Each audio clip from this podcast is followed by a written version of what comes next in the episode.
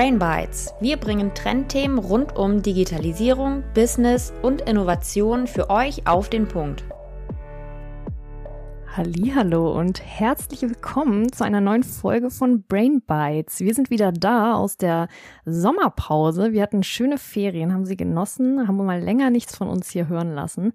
Aber jetzt sind wir zurück mit richtig coolen Themen. Und heute geht's hier um den digitalen Zwilling.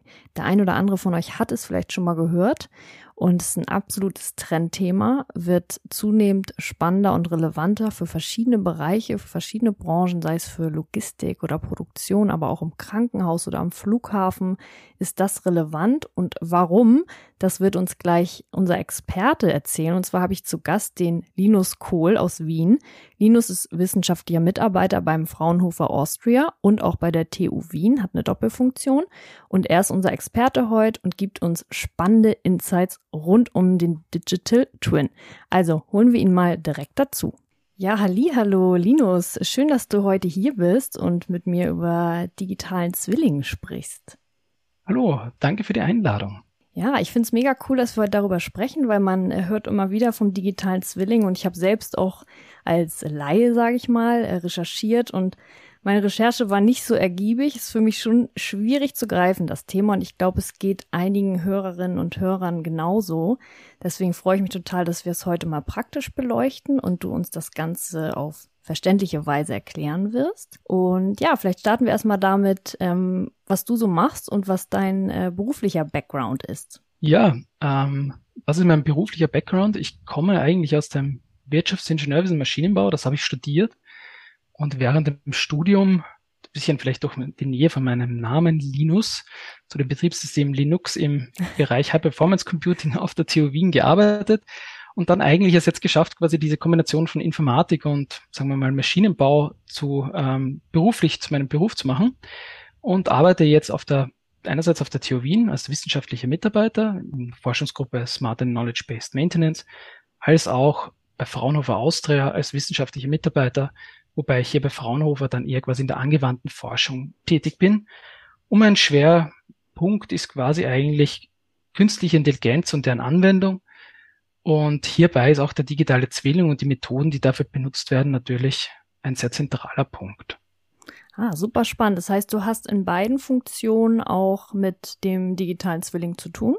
Ja, also einerseits hier quasi im Fraunhofer in der Anwendung, im industriellen Kontext und natürlich hier eher auf der TU Wien, dann in der Methodenentwicklung, da es ja doch auch eine Uni ist. Also vor allem dann Richtung digitaler Zwilling im Bereich ähm, ganze Produktlebenszyklus oder dann auch Richtung Cognitive Twin. Das ist quasi dann das Zukunftsthema. Das ist dann so mein Forschungsschwerpunkt uniseitig.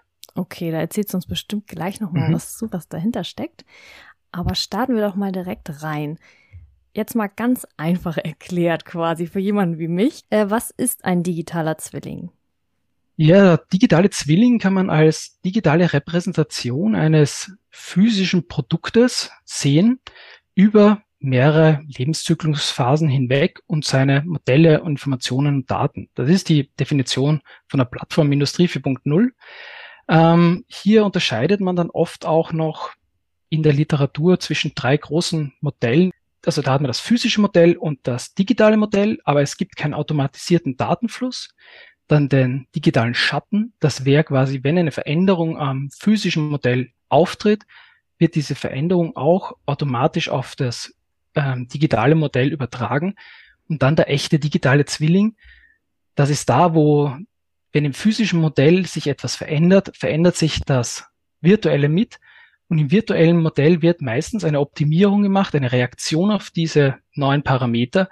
Und dann wird das physische Modell auch mit verändert. Zum Beispiel, weil wenn wir eine Windturbine haben oder ein Wind, also ein Offshore-Windkraftwerk, Wind von einer anderen Seite, das, das, die Turbine soll sich neu ausrichten. Das wäre zum Beispiel dann ein echter digitaler Zwilling, wenn diese Berechnung im, oder diese Optimierung im digitalen Zwilling durchgeführt wird.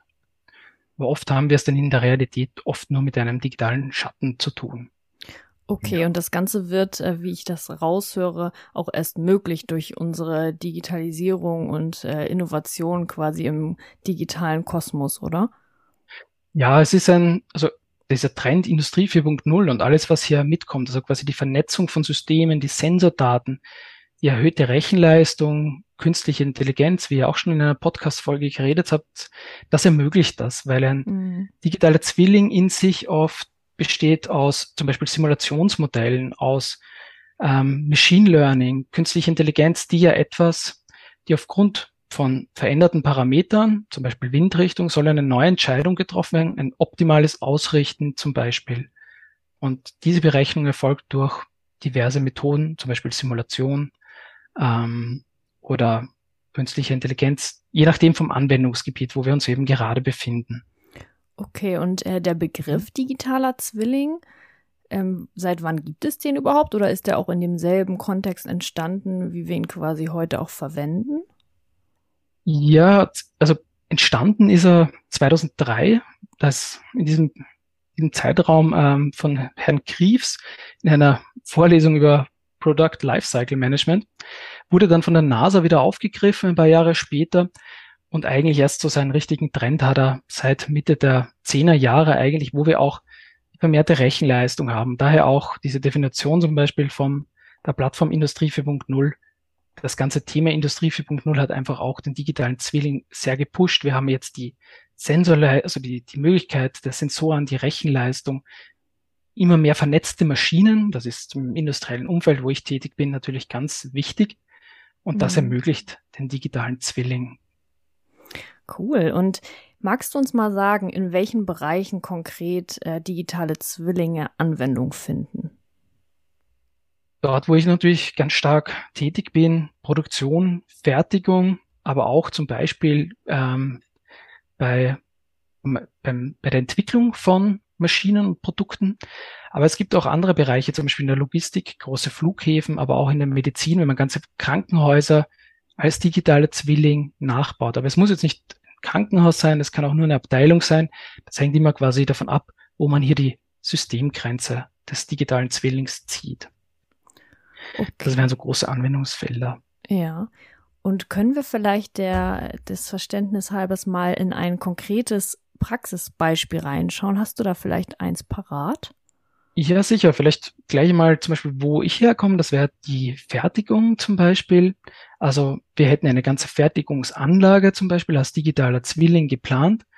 Und da könnte dann so ein digitaler Zwilling, wenn erkennen aufgrund von Sensordaten, dass zum Beispiel eine der Maschinen bald ausfällt, uns dann darüber informieren, dass bald diese Maschine ausfällt und intern wird zum Beispiel simuliert, dass wenn wir heute das Ersatzteil tauschen, dass dann die Konsequenz ist oder wenn wir morgen erst tauschen, die andere Konsequenz.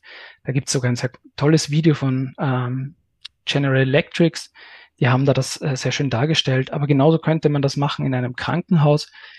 Ähm, zum Beispiel, weil vielleicht jetzt alle von der Pandemie ähm, geprägt sind, was ist, wenn sich so eine Abteilung, eine Lungenabteilung mit mehr ähm, Patientenaufkommen äh, herumschlagen muss?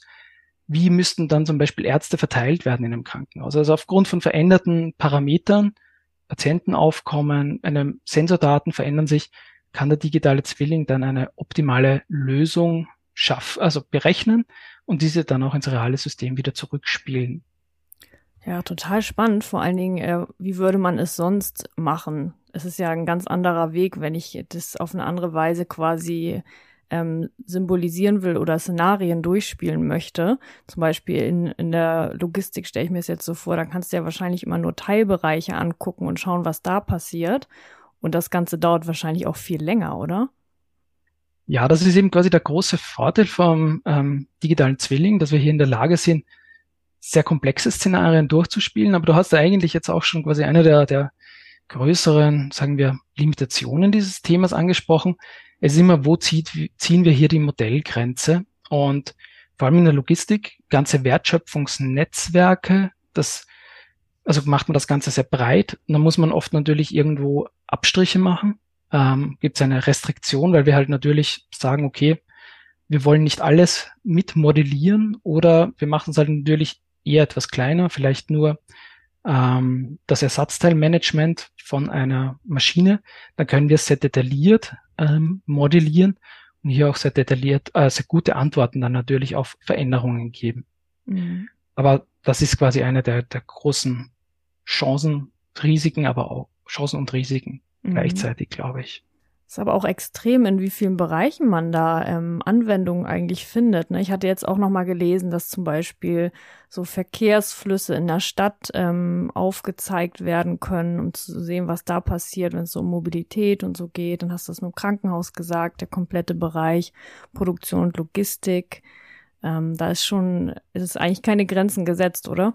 Ja, ich glaube, das ist insgesamt das Spannende an diesem Ansatz, dass es eigentlich ist, kommt sehr stark halt aus diesem Fertigungsbereich äh, Produktentwicklung, aber dass man das Konzept digitaler Zwilling eigentlich sehr generisch auf andere Bereiche umsetzen kann und mhm. andere Bereiche hier genauso von dem äh, profitieren können.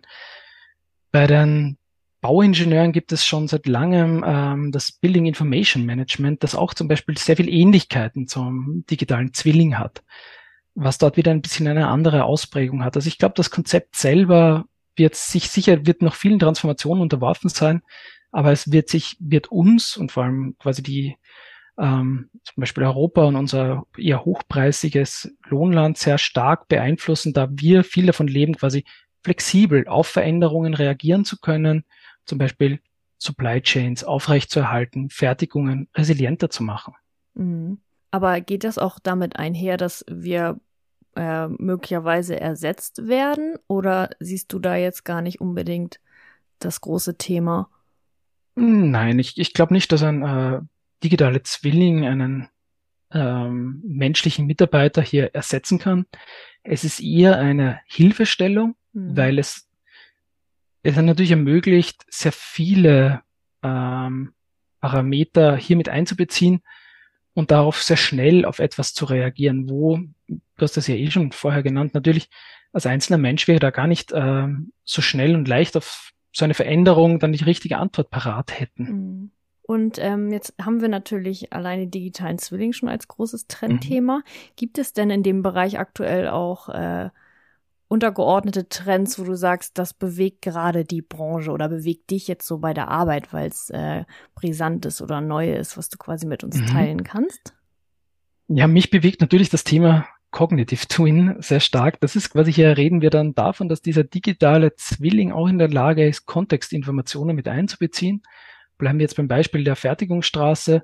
Ich produziere in München und habe einen Lieferanten in Berlin und liefere über die Schiene zu mir ins Werk und dann sehe ich, dass in Berlin oder gibt es in den Nachrichten, dass in Berlin äh, die Eisenbahn streikt, dann könnte, das ist jetzt das Kognitive dieser Cognitive Twin quasi selbstständig und opportunistisch meine Produktion umplanen, weil er angebunden ist an zum Beispiel dieses News-Netzwerk und einfach weiß, da ist ein Streik, da werden die Waren wahrscheinlich nicht hinkommen und plant einfach entsprechend um.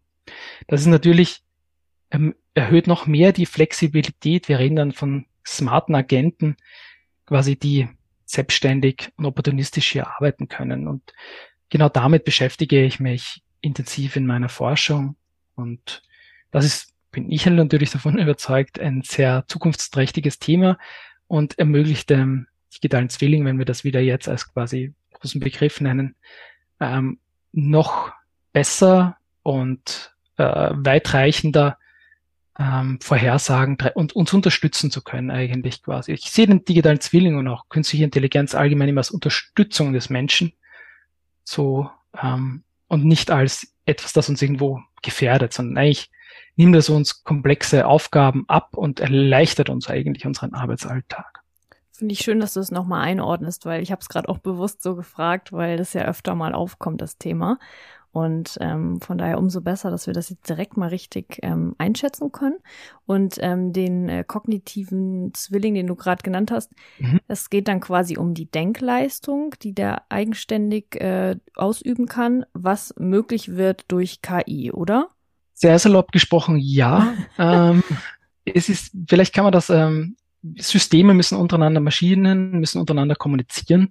Da gibt's Protokolle zum Beispiel, aber das ist jetzt etwas, was das Internet sehr bewegt. Das ist dieses Semantic Web zum Beispiel, das benutzt eigene Vokabulare.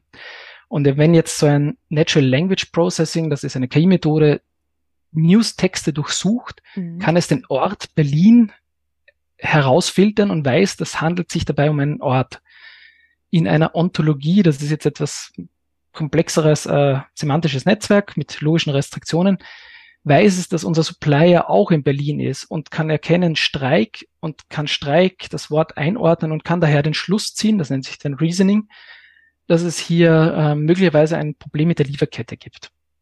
Also quasi, ähm, ich nenne das jetzt vereinfacht gesagt, Kontextinformationen kann es interpretieren. Mhm. Das wäre jetzt ein Beispiel der Supply Chain. Das könnte aber auch sein, wenn ein Mensch mit einer Maschine zusammenarbeitet, dass man hier der Maschine oder die, diese Situation in einem digitalen Zwilling abbildet und dem digitalen Zwilling ähm, Kontextinformationen zu Menschen gibt, ähm, zu Gegenständen, weil natürlich muss, um auf die richtige Entscheidung zu kommen, eine, also der, der digitale Zwilling verstehen, was ist ein Tisch, was ist Greifen und so weiter. Mhm. Und hier ermöglichen ähm, Ontologien restrikt, also eigentlich eine gemeinsame Sprache. Das kann man sich, es, es ist auch eine Sprache und kann logische Restriktionen abbilden. Ich hoffe, das war jetzt nicht zu, zu sehr ins, ins Detail, aber der kognitive Zwilling ermöglicht quasi dieses möglichst sehr menschennahe Denken, mhm. wenn ich mhm. das jetzt eher vereinfacht gesagt ausdrücken darf. Okay, ja, das ist gut. Ähm, das heißt, ähm, wir haben eben schon mal gesagt, der Vorteil ist, wir können gewisse Szenarien durchspielen. Vielleicht können wir das noch mal ein bisschen mhm. genauer anschauen, ähm, welche Chancen sich jetzt konkret durch den digitalen Zwilling ergeben, sei es für Unternehmen oder auch für die Wirtschaft. Ja, also für Unternehmen ist es, finde ich, ganz klar die Effizienzsteig, also die Flexibilität einmal zuerst. Wir haben zum Beispiel das Beispiel im Streik gehabt. Ähm, die Produktion kann auf solche ähm, Veränderung auf, oder auf Veränderungen allgemein, ob es eine einzelne Maschine ist oder der Supplier ausfällt, reagieren. Es ist daher eine Risikoverminderung für das Unternehmen. Wenn wir das jetzt auf unsere Wirtschaft allgemein sehen, ähm, es gibt ja dieses Schlagwort Resilienz, das oft vorkommt.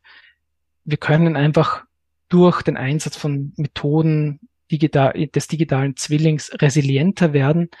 Es ist auch für die Unternehmen selbst eine Effizienzsteigerung da und wir können einfach bessere Entscheidungen treffen, dadurch, dass wir äh, fundiertere, optimalere Entscheidungen treffen. Mhm. Und wahrscheinlich, gehe ich jetzt mal davon aus, wir sind grundsätzlich auch innovativer, oder? Weil wir Entwicklung schneller vorantreiben können oder auch mehr testen können und so? Ja, da wäre ja wirklich dieser Lifecycle Approach, das, was ich schon am Anfang mal kurz erwähnt habe, wenn man einen digitalen Zwilling eines einzelnen Produktes hat, zum Beispiel eine Fertigungsmaschine oder beim Krankenhausbeispiel eines, eines MRTs, die Unternehmen wissen oft gar nicht so richtig, die das, also die Unternehmen, die das herstellen und planen, wissen oft gar nicht, wie das eigentlich genutzt wird. Und hier wäre beim digitalen Zwilling der Ansatz, was ist, wenn das Unternehmen, das das produziert, diese Maschine, eigentlich wüsste, wie die real genutzt wird und daraus ähm, Informationen gewinnt, wie sie die nächste ähm, Produktgeneration oder vielleicht sogar das nächste Update besser gestalten kann. Das wäre hier quasi eine, eine durchaus eine Möglichkeit, wie es auch unsere Innovationsfähigkeit stark mhm. erhöht. Mhm. Und ich meine, das könntest du sonst ja viel schwieriger abbilden, oder? Ja, es ist auch oft die Frage, woher kommen die Informationen? Mhm. Viele Firmen geben das dann vielleicht gar nicht so her. Und es ist auch dieser durchgängige Informationsfluss ist das Problem, weil wir einfach aktuell sind die meisten Sachen einfach nicht vernetzt. Also ein digitaler Zwilling lebt von den Daten und auch, ich sage mal, vereinfacht der Vernetztheit von sich selbst und seinen Maschinen quasi, die da angebunden sind.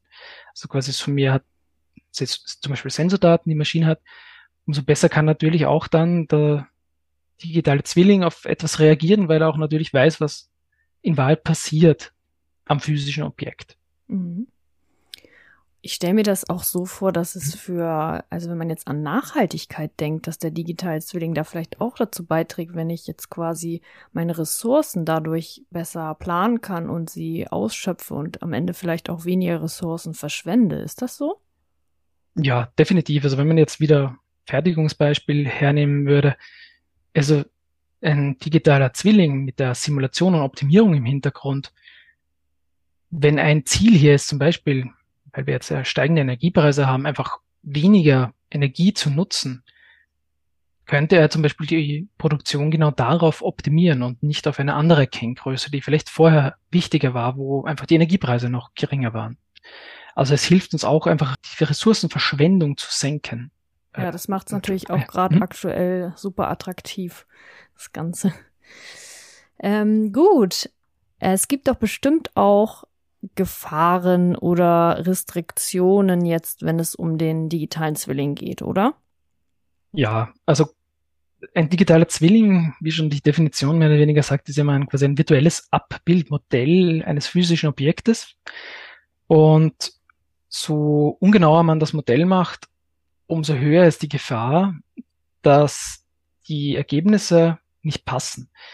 Ähm, ich hätte jetzt ein vereinfachtes Beispiel. Wir modellieren ein Auto und haben alles modelliert, nur nicht die Fahrzeugfarbe, weil die einfach nicht relevant ist für unseren Anwendungsfall. Aber was ist, wenn das Auto schwarz ist und irgendwie durch die Wüste fährt und es heizt sich so stark auf, dass wir irgendein Motorproblem kriegen? Dann wüsste unser digitaler Zwilling, könnte dieses Problem nie richtig darauf reagieren, weil er diese Randbedingungen, also diese äußeren Einflüsse der Hitze durch die Sonne nicht kennt, weil das nie modelliert wurde. Und das ist eins der, sind die, ist im Prinzip das Risiko, ähm, eines digitalen Zwillings, dass er einfach nicht vollständig modelliert wurde. Und das macht es auch immer schwier so schwierig, so größer dieser digitale Zwilling wird. Also eine einzelne Komponente geht noch unter Anführungszeichen einfach. Ein ganzes Wertschöpfungsnetzwerk, Krankenhausverbund, ein ganzes Gesundheitssystem. Da wird es halt immer komplexer dann und da muss man immer mehr Vereinfachungen machen mit der Gefahr, dass möglicherweise man etwas vergisst, was einmal relevant wird. Und jetzt geht es ja natürlich um umfassende Daten und auch viel Vernetzung und so. Wie steht's da um die IT-Sicherheit oder halt potenzielle Cyberangriffe? Ja, das ist, glaube ich, immer ein, also heutzutage, glaube ich, kommen wir ohne diesen Thema gar nicht mehr mhm. aus. Ähm, das ist eigentlich schon eine Grundprämisse des Designs und ist auf vielen verschiedenen Ebenen zu sehen. Einerseits der, dem physischen Objekt selber, den Sensordaten, die Vermittlung auf den Server, wo der digitale Zwilling dann ja auch ich sage mal einfach gesagt, liegt, die Protokolle, die Sicherheit dazu und dann natürlich auch die Weiterverarbeitung dessen. Also da gibt's mehrere Bereiche und ich glaube, wenn man heute das äh, realistisch, so einen digitalen Zwilling in einem Unternehmen umsetzt, dann muss man alle dieser Bereiche hier beleuchten und auch entsprechende Assessments machen und ähm, sich Gedanken machen, wie man das korrekt umsetzt. Es hängt immer wirklich von den, von den Bedingungen, zum Beispiel im Unternehmen ab wie man das dann konkret macht. Also da kann man jetzt keine allgemeine Antwort drauf geben, aber man kann sagen, es ist, glaube ich, zentral in Zwischenzeit. Ja, hast du recht. Das ist natürlich überall ein Thema und die IT-Sicherheit. Das ist jetzt nicht unbedingt hier, ähm, also klar, hier vielleicht auch extrem durch die Vernetzung, die Daten, aber ohne IT-Sicherheit kommen wir nicht weit, ne? Nein, ich glaube, da führt es schon lange jetzt bei uns kein Weg mehr vorbei dran. Und genau. das darf man einfach bei sowas gar nicht mehr weglassen. Ja, vielen Dank für den Einblick. Ich würde jetzt tatsächlich gern noch mal mit dir in die Zukunft blicken. Was denkst mhm. du jetzt ähm, mit deiner Erfahrung, äh, was passiert da so in den nächsten Jahren noch im Bereich rund um den digitalen Zwilling? Ja, ich glaube, es ist eine einerseits diese Trendrichtung Cognitive Twin, Cognitive Twin, aber auch quasi, dass vor allem in der Anwendung immer mehr ganze Wertschöpfungsnetzwerke modelliert werden, wo Standorte, Kapazitäten, nicht nur die eigene Firma, sondern vielleicht auch die Zulieferer mit einbezogen werden. Mhm. Und das ermöglicht dann natürlich eine dezentrale Steuerung. Und das, glaube ich, wird ein großes Trendthema, da einfach, das hat uns diese Pandemie gezeigt, die Resilienz unserer Industrie, Fertigung immer wichtiger wird. Und das können, die können wir natürlich erhöhen mit solchen Systemen, die nicht nur auf eine Firma, sondern vielleicht über eine ganze Wertschöpfungskette ähm, ausgebreitet sind. Und wahrscheinlich also, wird es auch einfach noch mehr Bereiche tangieren, oder? Also, dass noch mehr Bereiche auch überhaupt vom digitalen Zwilling Gebrauch machen, die es jetzt vielleicht noch nicht tun. Ja, also wir haben jetzt witzigerweise ja schon über Gesundheitswesen und Fertigung geredet und wenn wir jetzt das Wort äh, Covid-19-Pandemie hier nennen, auch da gibt es eine Wechselwirkung. Ich habe Arbeit, also MitarbeiterInnen, die in den Krankenstand gehen, Auslastung, Gesundheitssystem, das könnte man schon wieder zusammenfassen. Also ich, sowohl die Arbeitskräfte, die arbeiten können, als auch die, die quasi dann in den Krankenstand gehen, wie sich das auswirkt auf die Fertigung bei einer Entscheidung, zum Beispiel, ob ich ähm, die Quarantäneregelungen verändere. Wenn man sich hier so eine Simulation durchspielen würde, wäre zum Beispiel ein umfassenderer Blick, sowohl quasi die der Fertigung als auch des Gesundheitssystems natürlich noch besser. Aber es macht es natürlich immer komplizierter, wie man in den letzten Jahren gesehen hat, wenn man zu viele Bereiche hier mit hineinpacken will. Mhm, okay. Aber ich glaube, es werden immer mehrere, sich, immer mehr Bereiche sich dieses Themas annehmen. Alles klar. Ähm, Linus, dann sind wir jetzt auch schon am Ende dieser Folge angekommen. Ich bin total dankbar, dass du uns mal einen Einblick gegeben hast, auch in die praktische, in die praktische Ebene vom digitalen Zwilling. Durch deine Doppelfunktion ist das ja nochmal extrem spannend und wir haben gehört, du bist sehr im Thema. Also vielen Dank, dass du heute hier bei uns warst und uns das Thema näher gebracht hast. Ich danke vielmals für die Einladung und es hat mir auch großen Spaß gemacht. Ja, vielleicht wirst du jetzt auch zum Podcaster, ne? ja, ich glaube, ich müsste mir dann noch meinen eigenen Bereich suchen. Ich weiß nicht. Aber ich glaube, dass ich da Blut geleckt habe. Ja, sehr cool. Das freut mich. Gut, dann äh, sende ich noch liebe Grüße von Luzern äh, rüber nach Wien und wünsche dir noch einen ganz tollen Abend. Danke, dir auch und bis bald. Bis dann. Ciao. Ciao.